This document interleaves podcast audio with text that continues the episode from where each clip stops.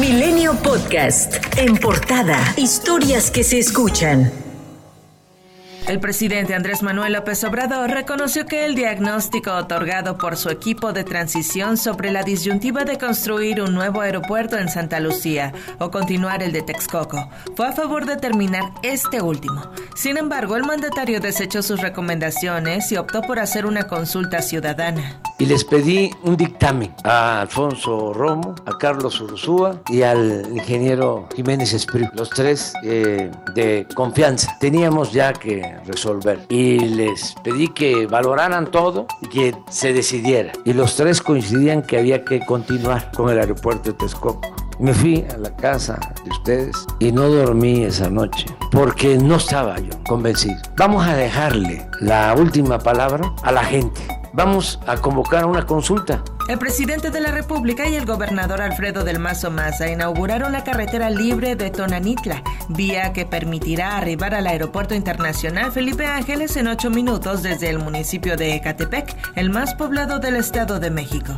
Por cierto que a casi un año de que se inauguró el Aeropuerto Internacional Felipe Ángeles, este jueves sería la primera vez que el presidente López Obrador despegaría desde la nueva terminal con rumbo al norte del país para su gira de este fin de semana Sonora. Con respecto al cierre de operaciones de la aerolínea Aeromar, la Profeco, a través de un comunicado, llamó a los más de 4.900 afectados por el cierre de operaciones a sumarse a una acción colectiva para que sean indemnizados. La dependencia informó que ganaron una demanda ante un juez federal para ser indemnizados con 20% del boleto, así como los intereses legales en razón del 9% anual. Y tras el estallamiento a huelga contra Aeromar, la Asociación Sindical de Pilotos Aviadores, ASPA, informó informó que realizará diversos procedimientos legales para protección de los sueldos adeudados y hacer valer la ley. El secretario general de ASPA, José Humberto Gual, detalló que ya acudieron a las autoridades competentes para establecer un embargo precautorio sobre los bienes que tiene aún la aerolínea y no exista el peligro de que desaparezcan.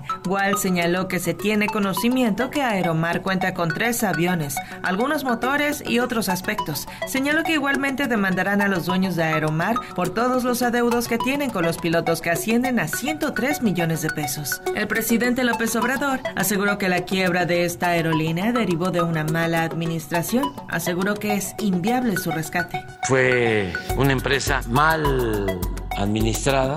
Son de esos casos en donde quiebran las empresas, pero no eh, los dueños. Se está buscando, fue la instrucción que di, apoyar a los trabajadores. Es totalmente inviable en lo económico, lo comercial. No es posible rescatar algo que este, tiene un pasivo altísimo. Bueno, debe hasta la renta de los aviones. Integrantes de la Cruz Roja y de la Delegación Mexicana de la Fuerza de Ayuda Humanitaria que estuvieron en Turquía para las labores de búsqueda y rescate fueron recibidos en México este jueves. El regreso destacó por la llegada de los restos de Proteo, el perrito rescatista que murió en labores y quien recibió un homenaje con honores. En el día 11 tras los terremotos, el balance de muertes era de 41.732.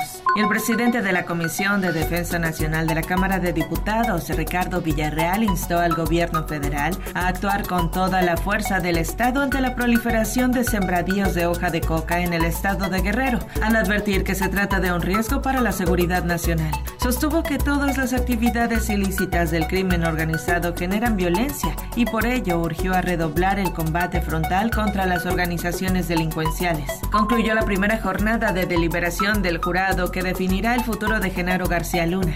En las próximas horas o días, sus 12 miembros resolverán si el exsecretario de Seguridad es culpable o inocente de cada uno de los cinco delitos de los que se le acusa tres por conspiración y tráfico de cocaína, uno por pertenecer a una empresa criminal y otro más por haber metido a las autoridades migratorias. Este viernes el jurado regresará por la mañana para continuar cotejando todos los materiales que les fueron entregados, con cada una de las acusaciones que la Fiscalía presentó contra el exfuncionario. Por cierto que el presidente López Obrador señaló que estudia la posibilidad de denunciar por daño moral a César de Castro, abogado de García Luna, por insinuar que el mandatario recibió 7 millones millones de dólares provenientes del cártel de Sinaloa cuando este era jefe de gobierno de la Ciudad de México. Estoy viendo si es posible que yo presente una denuncia por daño moral en contra del abogado de García Luna y de quienes resulten responsables. No es Andrés Manuel, es el presidente de México. Y esto tiene que quedar muy claro. Como no tengo dinero para pagar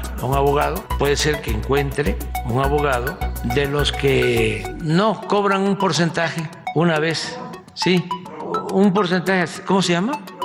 Sí, un porcentaje una vez que se termine el juicio y el resto del dinero lo voy a entregar para familiares de víctimas de la guerra que desató Calderón. El exdirector de Petróleos Mexicanos, Emilio Lozoya Austin, cuestionó a través de su abogado, Miguel Ontiveros Alonso, al presidente López Obrador por qué está encarcelado si ha cooperado. El litigante dijo que su cliente confía en el presidente, quien ha demandado que se repare el daño causado. Al preguntársele si confían o no ir a juicio, el abogado aseveró que el único juicio va a ser en contra del expresidente Enrique Peña Nieto y sus colaboradores, quienes dirigieron el aparato organizado de poder. La Fiscalía General del Estado detuvo a una empleada de la empresa Rotor Flight Services, encargada del mantenimiento del helicóptero en el que viajaban los exmandatarios Rafael Moreno Valle y Marta Erika Alonso, tras el accidente aéreo que les arrebató la vida el 24 de diciembre del 2018.